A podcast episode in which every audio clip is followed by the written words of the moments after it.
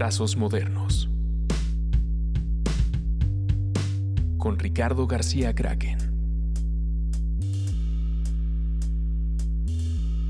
Hola, bienvenidos eh, a otro episodio de Trazos Modernos.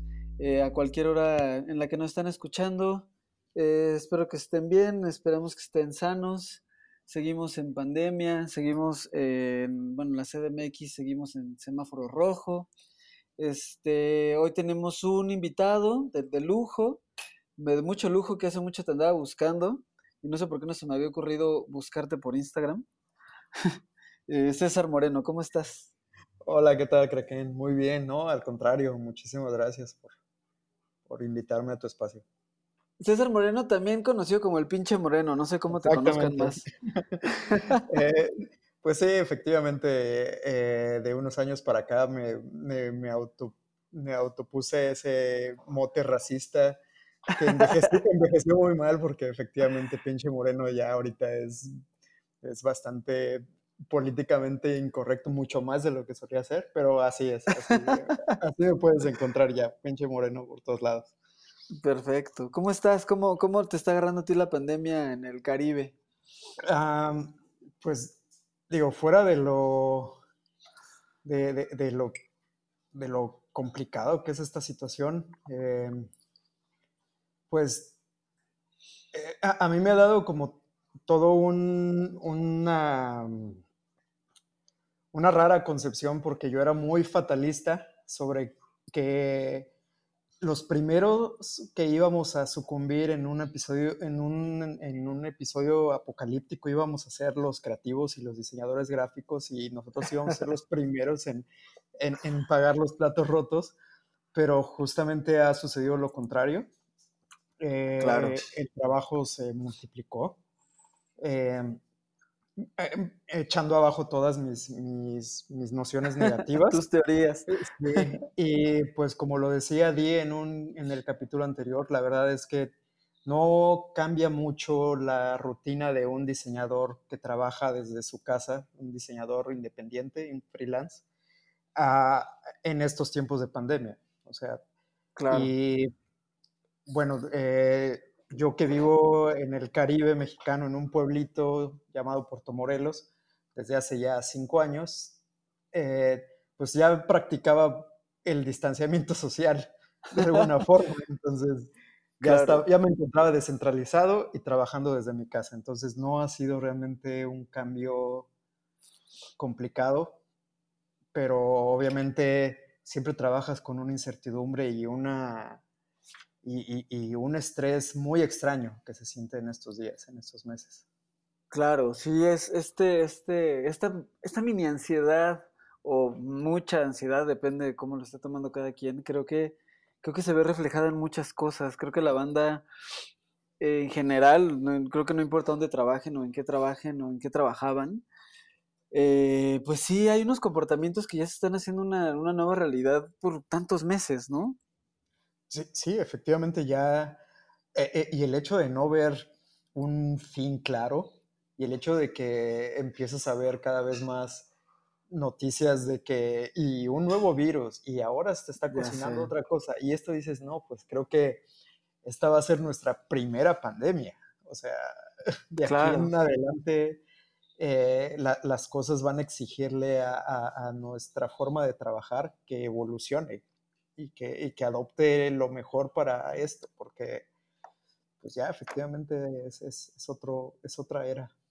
Justo salió un podcast que estás escuchando de, los de Spotify, eh, que es creo que el caso 63 o algo así, que justo habla como de un futuro, futuro presente, porque tiene que ver, digo, no les quiero spoilear nada, pero escúchenlo, está muy bueno, habla de, de, un poco viajes en el tiempo y cosas así, pero justo el personaje habla que es de una generación pospandémica, en la que esta fue la primera de varias, y de cómo está, está muy bien escrito, está muy interesante, de cómo, de cómo las generaciones se fueron empezando a crecer en pandemias y cómo evidentemente el, pues la realidad es otra, ¿no? Como que estamos viviendo el principio de una, de una nueva realidad. Y y pues cosas buenas y malas, caen cosas buenas y malas, cambio. sí, sí, sí. Pero, bueno. así es, la vida sigue. La vida sigue, afortunadamente el trabajo, como dices, el trabajo de diseño, para quien nos dedicamos a esto, afortunadamente habemos eh, pues varios que, todavía tenemos, que tenemos chamba, que estamos haciendo cosas, y que también hay algo creo que es bueno también como de esta, de este lado del trabajo, que justo hoy, hoy platicaba con, un amigo, con, con, Foco, con Joaquín Seguí, que también está en uno de los episodios, que cuando el trabajo, por decirlo así, comercial baja, pues también tienes eh, oportunidad de empezar a hacer mucho trabajo personal, como de hacer tu, pues ahora sí que tu gimnasia de, de, dibujar, tu gimnasia de diseñar, de recortar, de lo que, de lo que sea lo que te dedicas, pero que te sirve siempre mucho como para complementar tu parte ya más comercial, ¿no?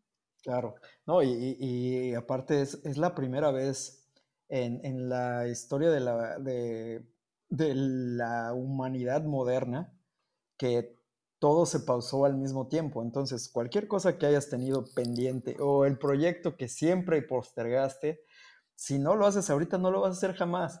o sea, entonces, eh, hay, mucho espacio para todo aquello que dejamos eh, con esa eterna excusa de no hay tiempo, bueno, ahorita, ahorita pareciera que todos, a todos nos sobra tiempo y no sabemos qué hacer con ello.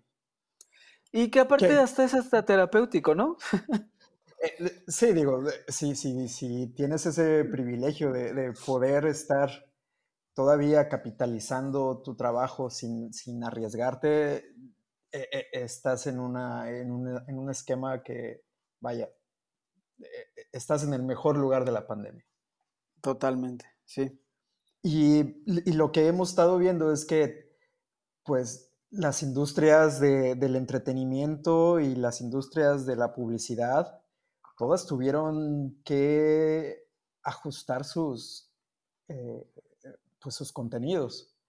Y nunca hemos consumido más televisión y más internet que en el último año. Nunca, seguramente o sea, no, tengo así de, no tengo certezas, pero tampoco tengo dudas de que nunca habíamos consumido más contenidos.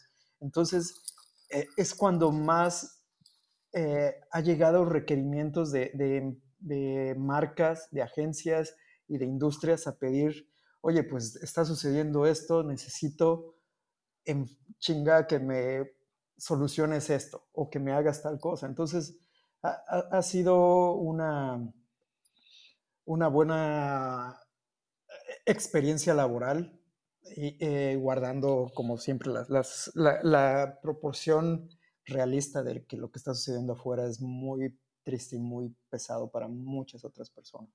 Claro, sí, sí, hay, hay diferentes universos dentro de esto. Algunos hemos sido como, pues, tener este privilegio de, tener trabajo, hay otros, otras industrias, y fuera de industrias hay otras personas en sí que, no han sido tan afortunadas y que al contrario han sido muy, muy afectadas, y pues más bien es ver la manera en la que de alguna manera, pues esto se empiece a reactivar, ¿no? Y estar ahí todos con todos. Sí, sí, definitivamente es, es si ahorita no le estás pasando mal, haz lo que puedas para aliviar al que está a un lado. Que justo creo que, creo que hay mucho que hacer al respecto. Creo que incluso hasta con, sobre todo con los restaurantes, ¿no? Y, cosas y cosas por ahí que, que si puedes pedir una o dos veces a la semana, porque pues hay mucha gente que empezó a cocinar más, obviamente, que se está preocupando más por eso, pero si hay formas de apoyar comercios locales, gente que está al lado, que a lo mejor se le está pasando ahorita mal, pero pues seguramente en algún momento van a necesitar de tus servicios como diseñador o van a necesitar, o sea, como que hay un, es, el dar es, es recibir, ¿no? Exacto. Lo que das te lo das, lo que no das te lo quitas. Eh, Exacto. y fíjate que acá en, en este rincón turístico, em, que obviamente es la industria de la que depende el 80, 70, 80% de la población de, de Quintana Roo, em, pues e, es lo que nosotros que pudimos estar un poquito blindados en esta pandemia es lo que podemos regresar a cambio de, como dices, eh, apoya al restaurante, apoya al artesano, apoya a tal, a, a, cualquiera que tuvo que cambiar de giro y adaptarse para, pues e, efectivamente es como, eh, eh, como comunidad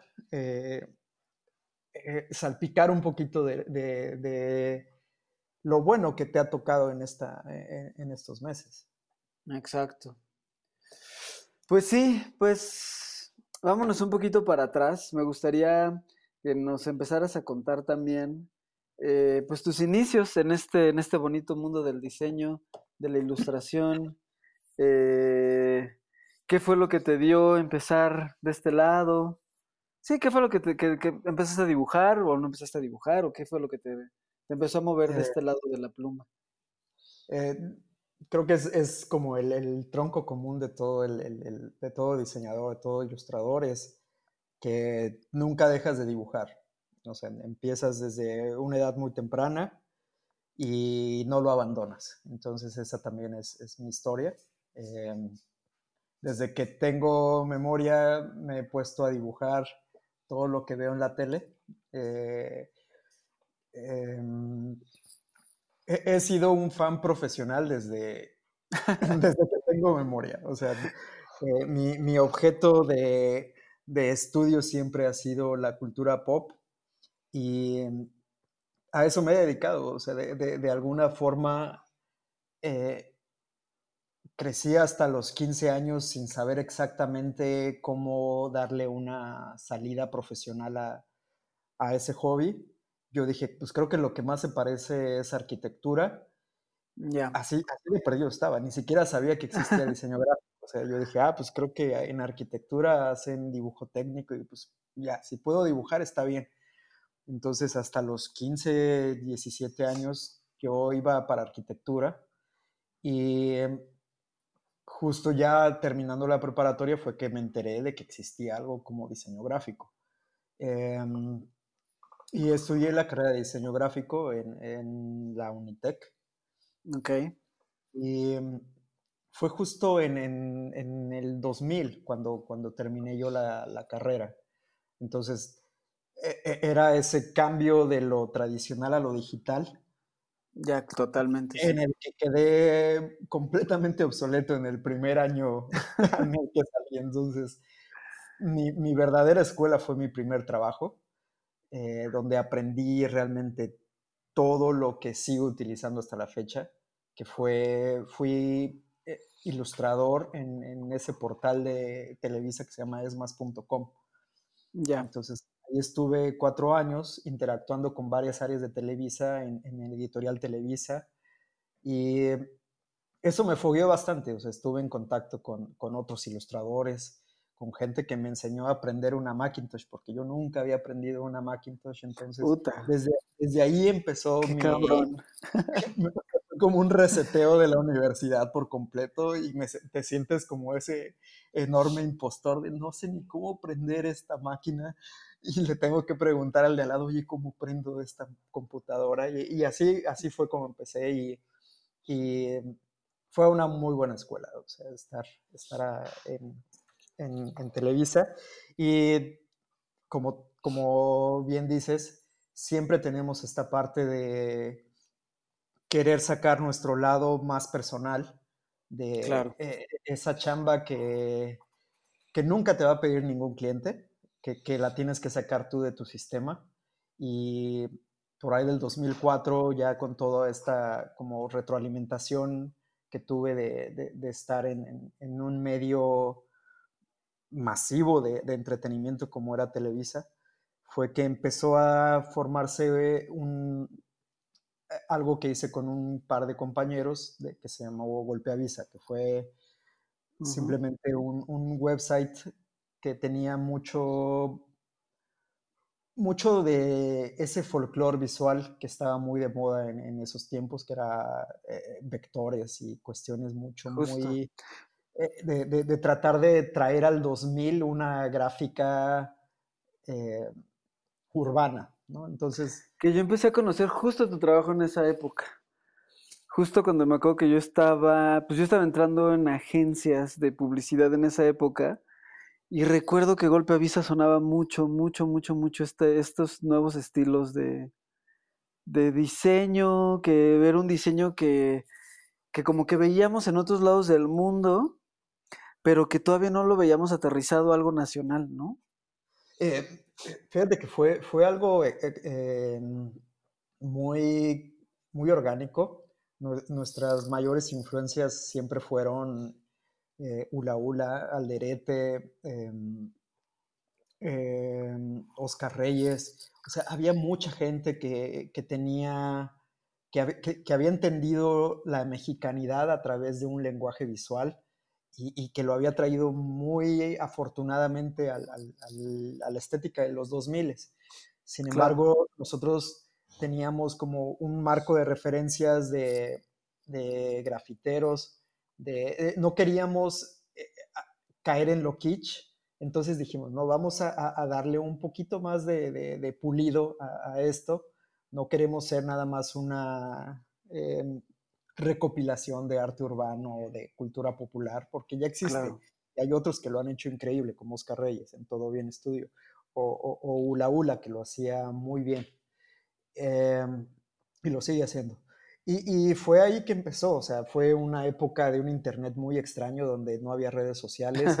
claro. Eh, MySpace era lo más cercano a un foro eh, democrático y entonces ahí los websites eran como puntos de, como cafeterías en una carretera desierta. Entonces fue, fue una buena época de mucho aprendizaje, de mucho, de un internet que ya nunca volveremos a ver. Claro, de Fotolog y ese tipo de cosas. De, de, Messenger, de, todas esas cosas que, pero al final llegábamos a tener 5.000 visitas mensuales, que para esos años era algo, era algo inconcebible. Claro. O sea, ahorita sí, no, no, traía el precedente, ¿no? Exacto. Y que aparte era una época muy chida, justo ahorita me, como que me recordaste mucho esas épocas, porque también, tanto creo que musicalmente y como y en el street art, o sea, me acuerdo mucho que estaba toda esta parte de Nortec, porque por ahí también andaba el guachabato. Sí. Eh, no, que era justo esta, esta revoltura que estaba. Digo, el graffiti ya estaba, evidentemente, pero esta parte del. Más como de street art, más como de sticker, más como de stencil, que eran cosas que veíamos mucho en cosas, ahora sí que en fotologs y cosas así. Era muy fresco verlo en una pantalla, no solo en una pared, era como, ¿en serio? ¿Hay, hay un graffiti digital en mi computadora? Exacto. Era, era muy refrescante. y lo empezaban a querer las, las, las, las, marcas, ¿no? O sea, de repente llegaban ya las marcas a querer este tipo de, de, gráfica, este tipo de estética, como para refrescar muchas campañas, tal cual, y muchas, y muchos logos, y muchos, eh, pues sí, el, el, el, el, bello 2000 en esa parte. Sí, eso eh, fue, fue una, muy, una muy buena época. O sea, creo que nos beneficiamos, eh, fue un win-win para todo mundo. Totalmente. Yo, de hecho, en esa época fue cuando en su momento hicimos un, un colectivo justo que era entre pues multidisciplinario. la, etapa de los colectivos, la edad de los colectivos, justo. Que de hecho ahí estaba Galleta, que según yo es compa tuyo, Adrián Brizuela. O, se conocieron de agencia en Young.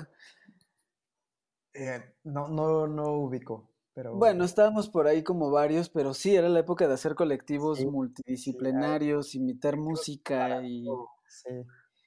y... eso era bien, bien eh, em, refrescante. O sea, e, e, el hecho de que pudieras juntarte con alguien y hacer algo y trasladarlo a un website para brindar un contenido eh, en un internet todavía semidesierto eh, estaba, estaba bastante atractivo. Sí, justo. Em, estuviste en agencias también, ¿no? Sí, eh, estuve en una agencia digital que se llama Grupo W y eventualmente en Ogilvy. Claro. Que Grupo em, W fue, fue, un madrazo, ¿no? En su momento. un madrazo en esa, en, esa, etapa donde los websites de experiencia era lo que gobernaba el Internet, ¿no? Las marcas ya no querían una campaña de redes, en ese entonces lo que querían e, era un website de experiencia. Entonces eh, mandaba la website. Claro, con, con animaciones que, que, tenías que esperarte cinco minutos para que cargara todo ese intro con sonido estéreo, ajá, cosas risibles para esta época, pero en ese entonces era como, no, o sea, si Nike te dice que te esperes ocho minutos para ese intro que va a tener para presentar sus tenis, te, esperas, te esperas ocho minutos. Y entonces Grupo W lo hizo muy bien, fue, fue casi la única agencia digital que, que supo capitalizar ese, esa etapa de la web, pero pues eventualmente esa web ya, ya se fue. Y pues muchas agencias digitales si no evolucionaron con, el tiempo, pues murieron, ¿no? Claro, sí. Pues eventualmente entré a Ogilvy eh, a tratar de recrear esa, em, esa cuestión de websites de experiencia ya con, toda la trayectoria que traía de Grupo W. Sin embargo, es muy diferente el, estar trabajando en una agencia em, de nicho que se dedica a un cliente o dos al año a entrar al rush de una agencia como Gilby en la que cada dos semanas tienes un brief nuevo y tienes que sacar una dirección de arte para una campaña en, tres días, ¿no? O sea, son, monstruos completamente diferentes y, y, de los dos aprendí mucho, o sea, fue, fue una, una muy buena escuela para eventualmente decir, ¿sabes qué? Ya basta de, esta... De, e, e, es muy gratificante poder tener un trabajo en una ciudad como lo es México, pero siempre tuve la, pues esa espinita de, salirme de la Ciudad de México. Y siempre me he sentido como un ente tropical así como un emo tropical y dije, no, yo quiero estar en, este, en el Caribe, ¿no? Entonces eh, convencí a, mi otro socio de Golpe Avisa y le dije, güey, vamos a poner Golpe Avisa en forma como SADCB y vámonos a, a, darle salida a todo lo que los, la gente nos sigue buscando, sigue buscando Golpe Avisa, vamos a darlo pero, vamos vamos a ponerlo aprovechando que el Internet nos deja trabajar desde donde sea, vamos a descentralizar esto. O sea, ya traía la experiencia de que había agencias exitosas como Grupo W en Saltillo, Coahuila, que, que no tenían ningún problema para, para, para su dinámica como su dinámica laboral estando lejos de una ciudad grande. Bueno, claro. está a 40 kilómetros de Monterrey o algo así, pero vaya, o sea, el, hecho era de que el Internet te conectaba. Entonces dimos el paso y pusimos eh, Golpe Avisa ya formal como agencia en Cancún en el 2009. Y, aparte que ahora sí que eso el día de hoy les, les, te da aún más la razón, ¿no? Toda la gente que hoy trabaja desde su casa en realidad no importa dónde esté, todo este trabajo se, está haciendo y funciona y, la maquinaria sigue y las marcas siguen y todo funciona. toda mi vida me preparé para esta pandemia. y, ha sido muy, muy gratificante el hecho de, salirte de la ciudad donde creciste em, y, y, que todo sea nuevo. O sea, el, el clima, el ecosistema, eh, los clientes, eh, la forma de, o sea, eh, estuvimos operativos ocho años como golpeavisa acá en Cancún. Hasta el año tres todavía de estar en Cancún, los clientes nos decían, bueno, este, pues si quieres nos vemos en, ¿qué te gusta? En, una, en la tarde en, acá en Santa Fe para una junta. Y yo, a ver, güey, ¿qué parte no entiendes? De que no todo está en el DF, no todo sucede e, e, en la ciudad. Claro. Y, hasta la fecha, o sea, no, no te miento que muchos asumen ya por default que, que estás, en la Ciudad de México. Claro. Entonces, siendo como, e, ¿en serio ya? O sea, en el 2021 todavía sigues asumiendo que todos están en las grandes ciudades. Y, que es una gran lección, como dices, la pandemia, ¿eh? O sea, creo que sí es una, una gran, gran lección, tanto de descentralizarlo como de que las cosas sí se pueden hacer bien. Y, de cuántos gastos superfluos tienen muchas agencias que igual no deberían tener. O sea, el tráfico de la Ciudad de México mucho es porque las, muchas empresas se niegan a, minimizar eh, e, ese tipo de, de, dinámicas operativas, como, oye, si, si nada más tiene que estar enfrente de una pantalla, pues deja que esté desde donde pueda hacer mejor sin tener que chutarse cuatro horas diarias de un tráfico espantoso. Claro, que aparte ahí hay un factor que seguramente tú eres experto en eso, de trabajar creativo, trabajar feliz, trabajar relajado, trabajar eh, como en tu ambiente, trabajar en, pues sí, creo que es un trabajo que le ayuda mucho a la cabeza y que mientras la cabeza esté un poquito más sana, o esté un poquito más a gusto deja tu sana, creo que da, da, mucho más, da mucho más de creatividad, quizá da mejor diseño, quizá da mejores cosas, o sea, le ayudan al talento, pues no, no, no te hacen talentoso mágicamente, pero creo que ese tipo de comodidades, por decirlo así, pues sí ayudan. Sí, definitivamente mencionas una palabra que es clave, que es la comodidad. O sea, mientras tú estés trabajando en un ambiente que tú te estás adaptando a tus necesidades, eso siempre va a ser ideal. Obviamente, la comodidad también te lleva a otro tipo de vicios mucho más perjudiciales, como es el, no avanzar o, las, esas venenosas áreas de confort. Claro.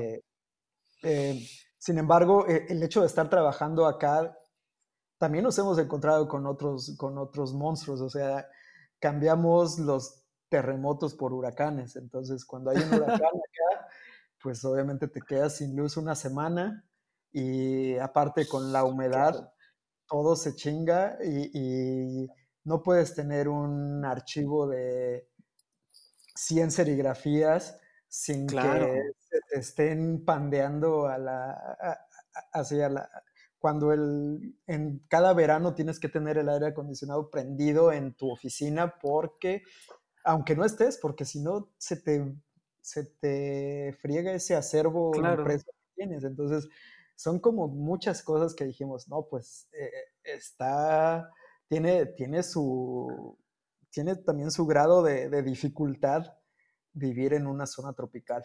Pero, claro, y agarrarle sus mañas, ¿no? Sí, como, como tú dices, si, si, te procuras un ambiente en el que estés cómodo, eh, la mente trabaja de una forma distinta y, y fluye mejor. Obviamente es muy complicado para el, para el creativo y para el diseñador promedio estar en una zona de confort. Las agencias no lo son. Eh, a veces ser un empleado no lo es. O sea, simplemente no estás en tu, en tu zona de confort y sin embargo tienes la obligación de seguir creando y de seguir siendo creativo y, eficiente y para, para, tu empleador. Claro, pues sí. sí, al final del día es tu oficio, ¿no? Exacto, sí, es, tienes que ser creativo, te sientas bien, te sientas mal, estés en una silla incómoda o no, o sea, es, eh, para eso te pagan y por eso eres profesional, o sea, las comodidades te las vas procurando tú eventualmente con el tiempo, pero te tienes que adaptar con lo que hay. Y que aparte, como no sé por qué, digo, tú, tú, tú me lo podrás decir mejor desde tu perspectiva, como que siempre hay este, como, como juicio a la comodidad. Exactamente. Como si pareciera que el estar cómodo es el no hacer nada. E, e, es, está satanizado el, término comodidad. Está también muy peyorativamente eh, e, expuesta la palabra conformismo, que, al final eh, eh, ese tipo de cosas es, a ver, si tú estás en un lugar donde quieres estar con las condiciones que tú te quisiste eh,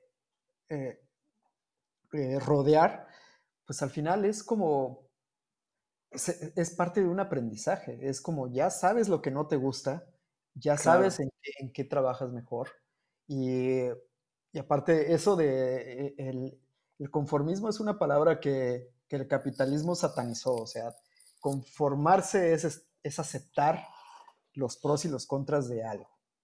Entonces, Claro. eh, y, y creo que por ahí va también eso de que le tienen una, una mala fe a la palabra comodidad.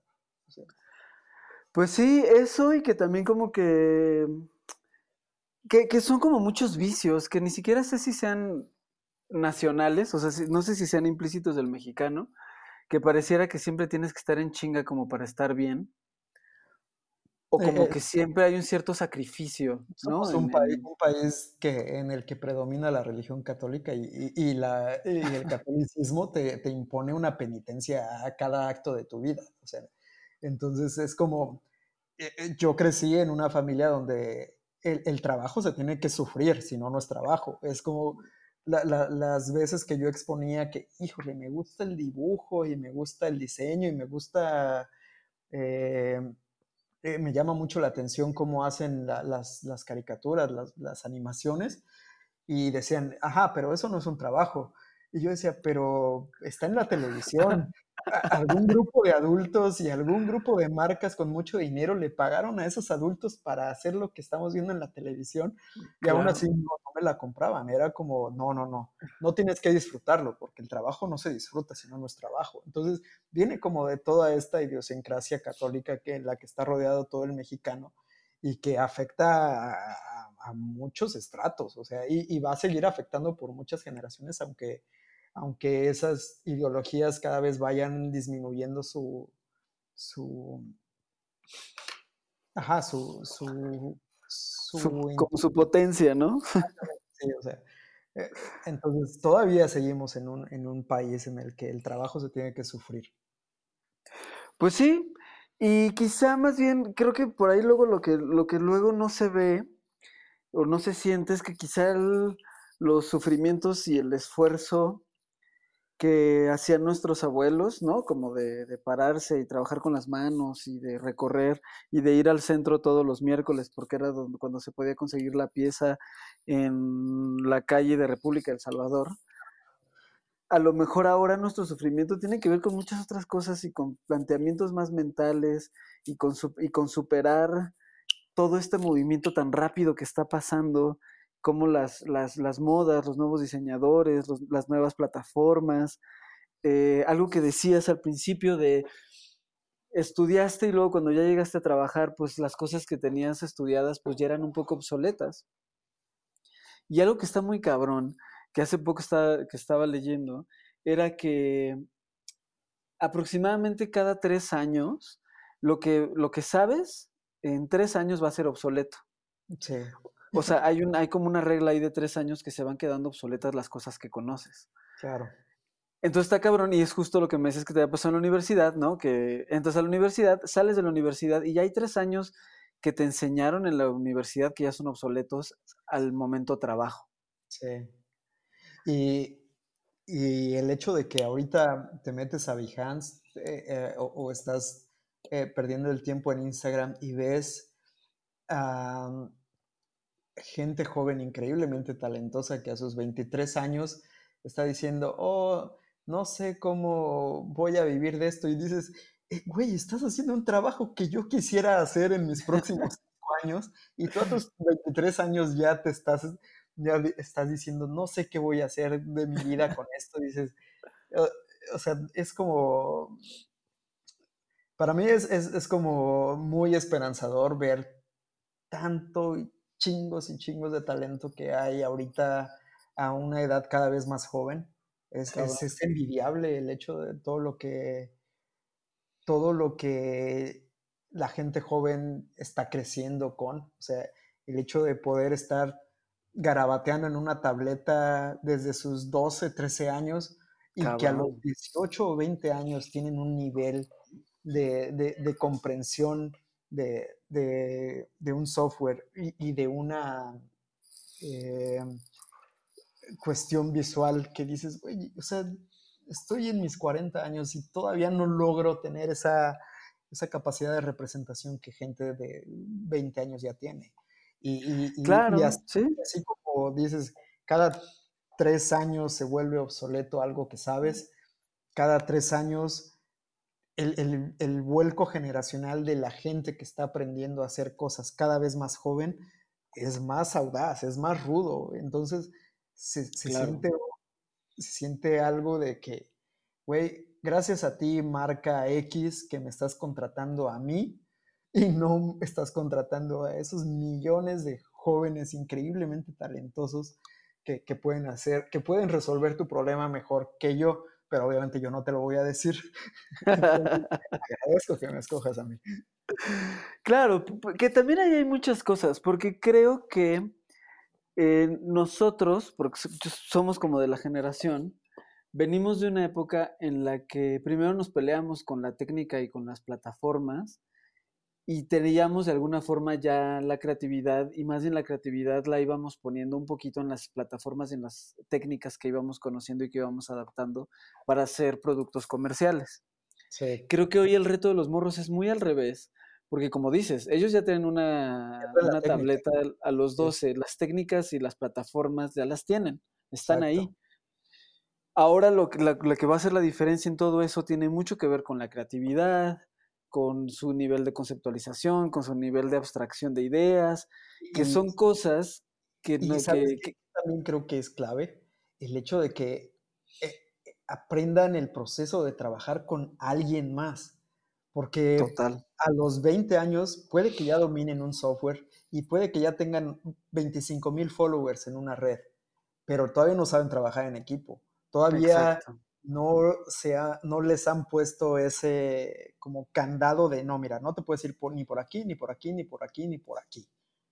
Entonces, son cosas a las que creo que eso es lo que más trabajo le está costando al, chavito talentoso con una, una, audiencia ya conformada y ya sólida.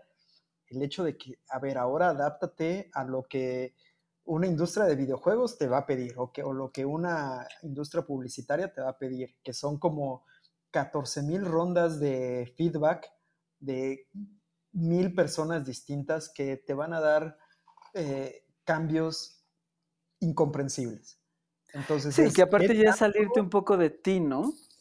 E, exacto, sí, porque aunque te busquen por lo que haces, e, e, estás, estás supeditado a a demasiadas revisiones para hacer un producto safe para ser comercializable. O sea, te, van a buscar por tu talento, te van a buscar por tu audiencia, pero aún así tienes que pasar unos filtros ah, increíblemente burocráticos para que tu estilo todavía alcance a verse después de todos esos filtros. Y eso creo que es, es un reto que, muchos eh, jóvenes diseñadores, ilustradores, animadores están teniendo ahorita, el cómo, cómo me voy yo a adaptar al proceso de una agencia. O sea, la agencia quiere que entregue un storyboard y bocetos y yo nunca hago eso, yo nada más me pongo a rayar hasta que sale. Claro. Entonces, que creo que es el momento de, es en el momento en el que tu pasión o tu gusto se convierte en una profesión, ¿no? En el momento en el que te empiezas a ser profesional.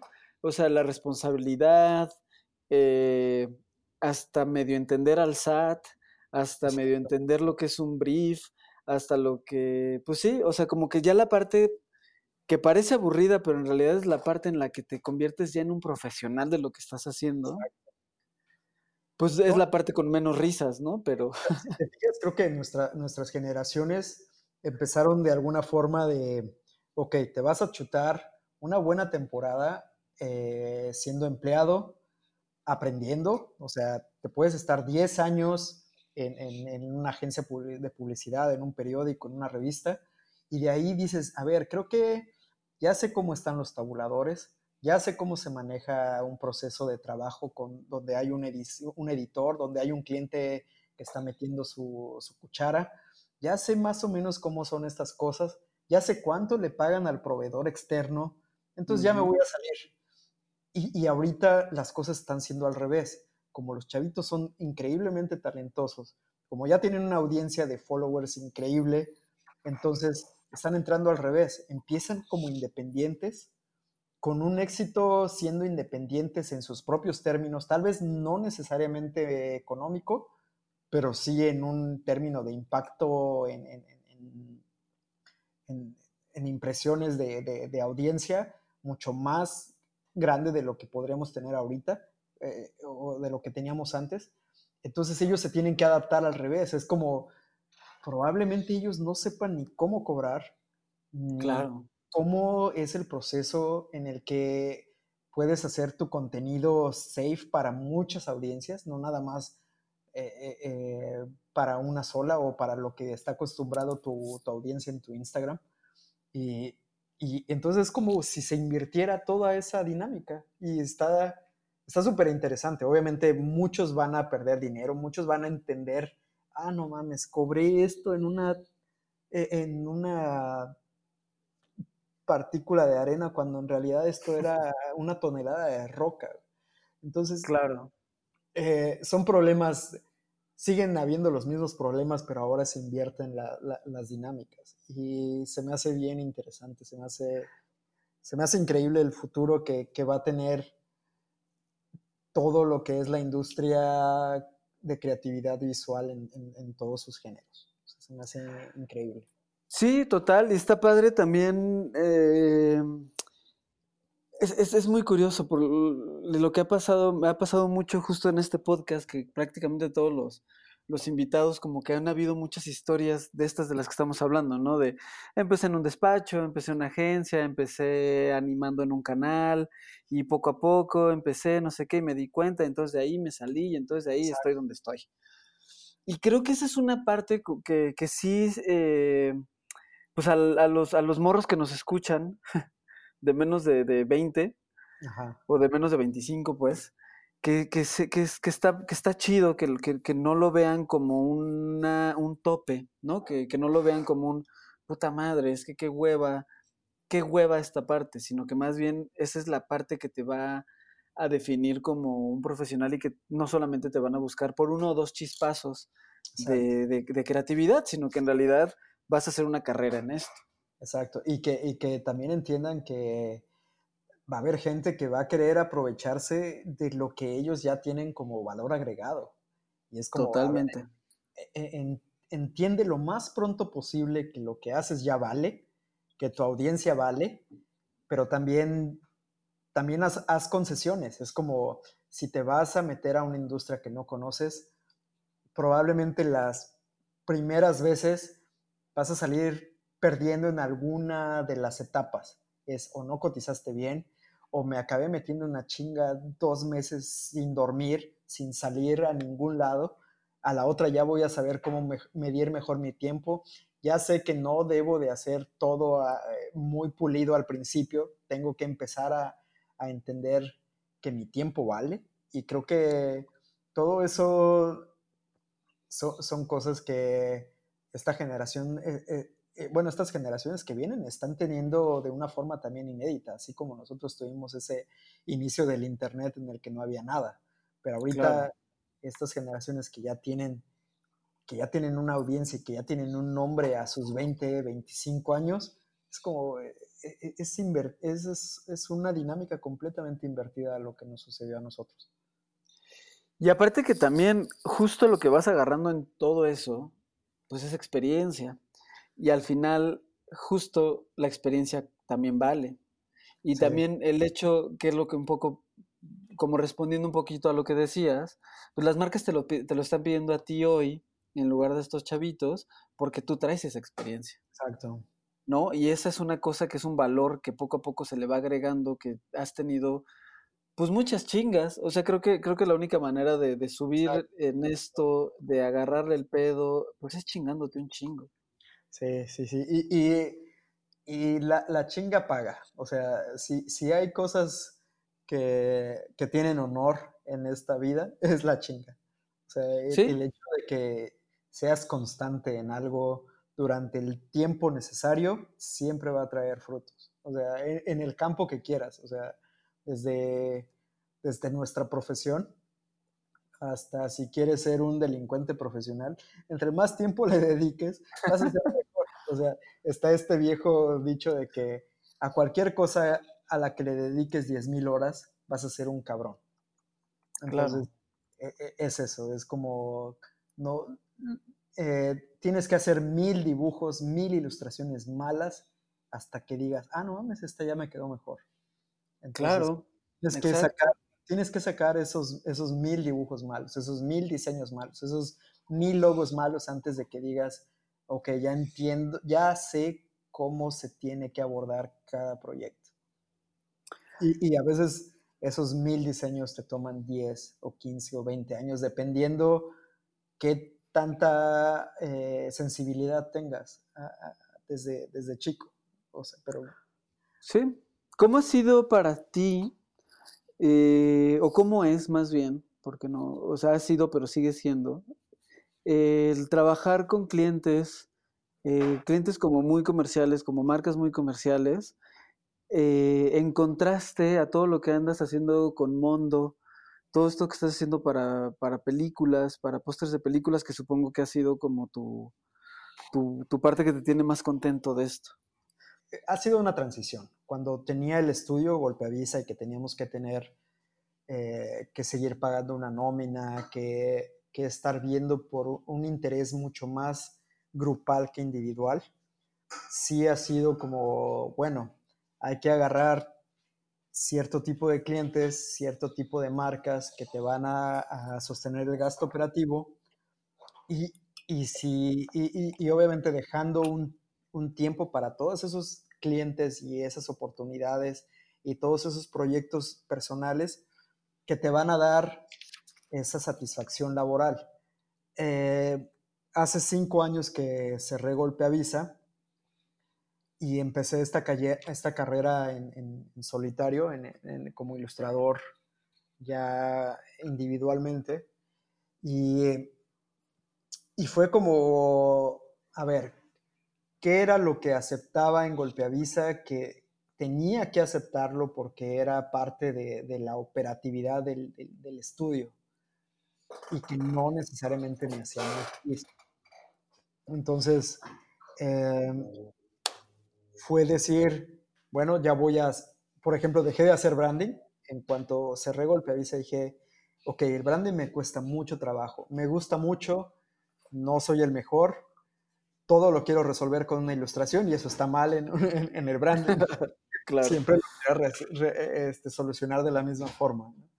Eh, entonces me dije y, y, me puse como ciertos candados solo voy a trabajar para la industria de la cultura pop, del deporte y de la cerveza. Ah, huevo. Entonces dije, voy a ver cuánto tiempo pasa eh, para que me contacten estas personas. Y, o bien, cuánto tiempo pasa para que el mail que yo les mandé con mi portafolio diciéndoles, oigan, me interesaría mucho colaborar con ustedes, porque esos, esos mails los tienes que mandar todo el tiempo. Ah, ¿Con quién quieres trabajar? Se lo mandas. O sea, no, no esperas a que llegue, se lo vas a mandar o lo sigues en Instagram y les mandas un direct message, lo que sea. Pero yo tenía bien claro que dije, quiero trabajar para estas tres industrias. Y, y voy a tener que cerrar la cortina para todo lo que no me va a traer más trabajo del que quiero entonces no hago branding, no hago cosas para política, para tauromaquia, para religión, para nada de cosas en las que no creo. Eh, y si no cae trabajo, que no ha sido el punto, o sea, desde hace 12 años que me independicé por completo, no he tenido una sola semana sin que haya tenido un, ah, bueno, ahorita no hay trabajo, no ha sido el, el caso. Y, sin embargo, siempre hay tiempos muertos en los que te resuelven el tiempo. Eh, cotizas un proyecto y se pueden tardar una semana en, darte una, una, respuesta. O si estás en el, en el previo en el que mandaste un boceto y se tardan hasta dos o tres meses en darte la bandera verde para que continúes. Entonces dije, ahora voy a hacer eh, lo que me gustó mucho que funcionó con Golpe Visa, proyectos personales. Y en esta nueva etapa, junto con mi, con mi novia, tenemos un proyecto que es lo que, solía, lo que solía hacer Golpeavisa, que era una carta de amor a la Ciudad de México. Ahorita estamos haciendo una carta de amor al Caribe mexicano, que es Qué chingón. Y se llama Riviera Fiera. Okay. Entonces, lo que hacemos es sacar toda esa parte que es que es lo que vemos todos los días, eh, el clima que sufrimos, los huracanes que nos pegan, el, hecho de poder salir a correr en una playa semidesierta en pandemia, son cosas que dices, no mames, estamos en un lugar increíble para vivir y, y como buenos diseñadores, ilustradores, creativos, en donde estamos, siempre queremos hacerle un homenaje a las cosas que nos gustan. Entonces, así ha sido un poco, o sea, como que sí es, sí es un poco eh, un movimiento audaz de decir, ¿para quién quiero trabajar? Porque sé que mi portafolio me va a traer más proyectos de los que quiero. Es como, tienes que hacer una curaduría de tu portafolio para decir, te puede gustar algo, pero si ya no es un trabajo que quieres seguir haciendo, con todo el dolor de tu corazón, quítalo de tu portafolio. Tengo claro. brandings que me encantan, pero ya no los pongo en mi portafolio porque digo, me van a seguir pidiendo branding y ahorita el branding ya no me costea, o sea, me cuesta mucho trabajo, no lo resuelvo rápido y, me siento ciclado en las, en las soluciones que, entrego. Entonces, que es como hacer un playlist, ¿no? Eh, eh, exactamente, sí, es como cada rola es importante, o sea... Exacto, y hay un chingo de rolas que te gustan, pero no vas a meter todas, ¿no?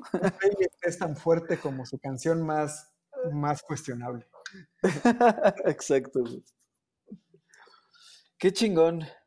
Y, eso, eso ha sido, es como eh, llevo ya casi ocho años colaborando con Mondo, que es una, que es una empresa que se dedica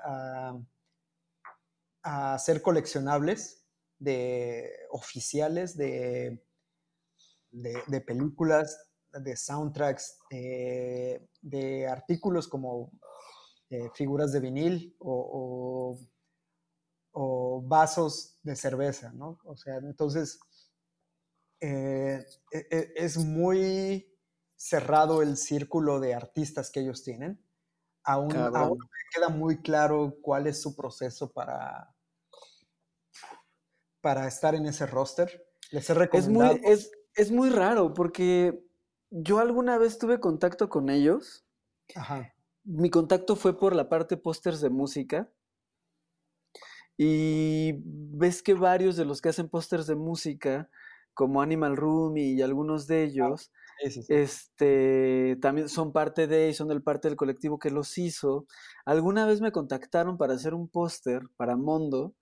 Ajá porque me habían visto en, South by Southwest, en, en los Flatstocks, y ah, ahí habíamos cotorreado, y como que ya habíamos, sí, sí, sí, va, va, va, va, va. Me pidieron el cartel, eh, hice unos bocetos, y a las dos semanas me dijeron, ya no vamos a hacer esa película. Ya. Pasaron, creo que un año, no me volvieron a hablar y sacaron un póster de esa película. ya.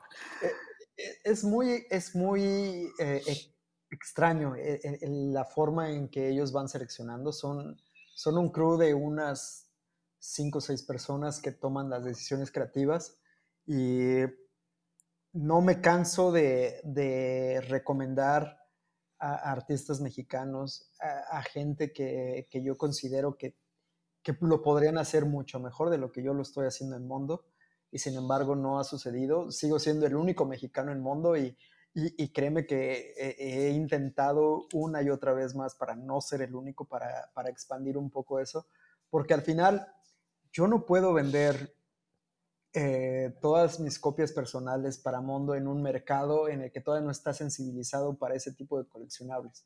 claro. entre, más gente haya en México, eh, eh, teniendo ese escaparate, estando dentro de ese círculo de, artistas de mundo y de cualquier otra entidad que, genere coleccionables, para mí va a ser mucho más, eh, mucho más fácil también llegar a, más personas.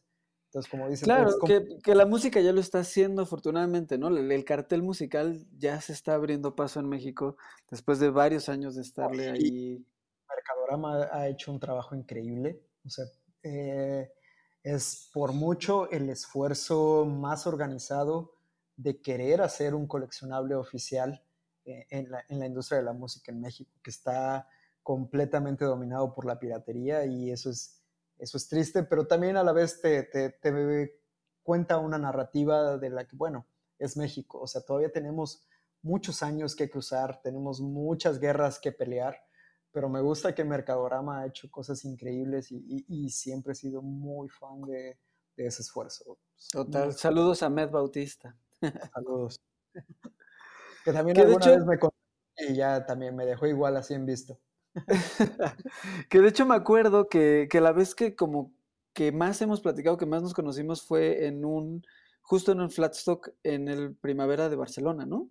Ah, claro, sí, gran, gran, gran lugar, gran, gran concierto. Grandes, grandes, cuando, cuando se podía ir a esas cosas. y, para mí era como, ah, qué, qué, chingón que, que este tipo de esfuerzos estén llegando a donde tiene que estar, o sea, yo no, yo no veo para nada que, que Mercadorama sea un esfuerzo pequeño. Para mí es un logro monumental para las características que tiene el mercado mexicano y, y para mí es el mundo de México, Mercadorama. Pues hay muchas cosas en las que se ha metido muy bien Ahmed. Creo que Ahmed lo ha sabido hacer muy bien. Eh, Fíjate, curiosamente no he tenido podcast todavía con él porque hemos, lo he estado enfocando mucho este podcast más a la parte gráfica, a la parte creativa y él en realidad siento que es como un administrador muy creativo, pero es como muy administrador de ideas de todas estas cosas. Y efectivamente creo que sería muy interesante tener una plática con él de cómo ve él todo esto, ¿no? Sí, definitivamente, porque al final eh, estás creando una industria que en México ha sido muy la verdad ha sido tratado eh, a, punta de patadas. O sea, la mercancía oficial, el coleccionable oficial, es algo que, que, se tiene que abrir paso a putazos. Entonces, no es fácil. Eh, y es un logro, es un logro increíble para mí, el, que puedas lograr vender eh, ese tipo de, productos en México sobre todo en una, en una economía que a veces no te da para comprar un coleccionable. No, y es lo que, es lo que siempre hemos platicado mucho, justo con Ahmed. O sea, si, si los mismos músicos les cuesta trabajo, ahora pensar en el coleccionable que no es música del músico, pues es aún más difícil, ¿no? Pero ah, eh, eh, creo que la narrativa, por ejemplo, en estos, en estos tiempos de pandemia, en el que hay muchos otros esfuerzos colaterales en los que puedes apoyar a, tu músico eh, económicamente. Y es como, oye, pues el merchandise es algo que, muchos lo están haciendo ahorita su forma de subsistir de, mes a mes. O sea. Entonces, para mí es súper loable que, si bien no todos se van a sumar al esfuerzo de Mercadorama, por lo menos van a entender cuál es el nivel y cuál es la barra que se tiene que tener para tener un, coleccionable digno de una calidad y digno de un precio que digas, bueno, me voy a gastar en este póster lo que me cuesta su, disco. ¿Por qué? Porque también estoy apoyando al, al, artista y, y estoy y estoy apoyando como todo, eh, apoyo al, al artista, al, músico, apoyo al diseñador y apoyo al güey que está gestionando que haya más eventos con muchísima más opción de que nos acerque a lo que se está haciendo en otros países. Entonces, Mercadorama para mí, eh, en, mi, en, en mi universo conocido, son los únicos que lo están haciendo en México y lo están haciendo increíble. Qué chingón. Pues ya estamos llegando a la hora. Ya estamos justo en el, en el tiempo. Desgraciadamente podríamos seguirnos otro rato. Pero este siempre parece, parece que nada más lo digo por decirlo, pero siempre prometo que quiero tener episodio 2 con todos los invitados que he tenido. Me encantaría que tuviéramos unos segundos para seguir platicando de más cosas. Me gustaría mucho platicar de tu técnica, eh, déjanos tus redes sociales, que, la, que la banda que no te tope los vea. Yo creo que hay mucha banda que te topa de los que escuchan este podcast. Pero para quien no, que vean tus cosas, ¿cuáles son tus redes? Eh, mis redes son pinche moreno en, Twitter, eh, Instagram y Facebook. Eh, o si eventualmente se encuentran con búsquedas racistas, busquen César Moreno. A huevo. pues muchas gracias, güey. No, a ti, Kraken, ha sido un gustazo y muchísimas gracias por la invitación a tu espacio. No, muchas gracias a ti, muchas gracias a las personas que nos escuchan, muchas gracias a los, a los, a los dos Patreons que tenemos. Ah, esperemos que, tenga, esperemos que tengamos por ahí más Patreons. Este año, esta nueva temporada, vienen sorpresas chidas. Este, viene algo de merch que justo estamos haciendo con Mercadorama. Ah, este, ya, ya, ya, te, ya te estaré molestando para ver si, si, nos, si nos donas un diseño. Este, y pues nada, muchas gracias. Esto fue Trazos Modernos. Eh, aquí estamos. Gracias. Gracias. Trazos Modernos. Con Ricardo García Kraken.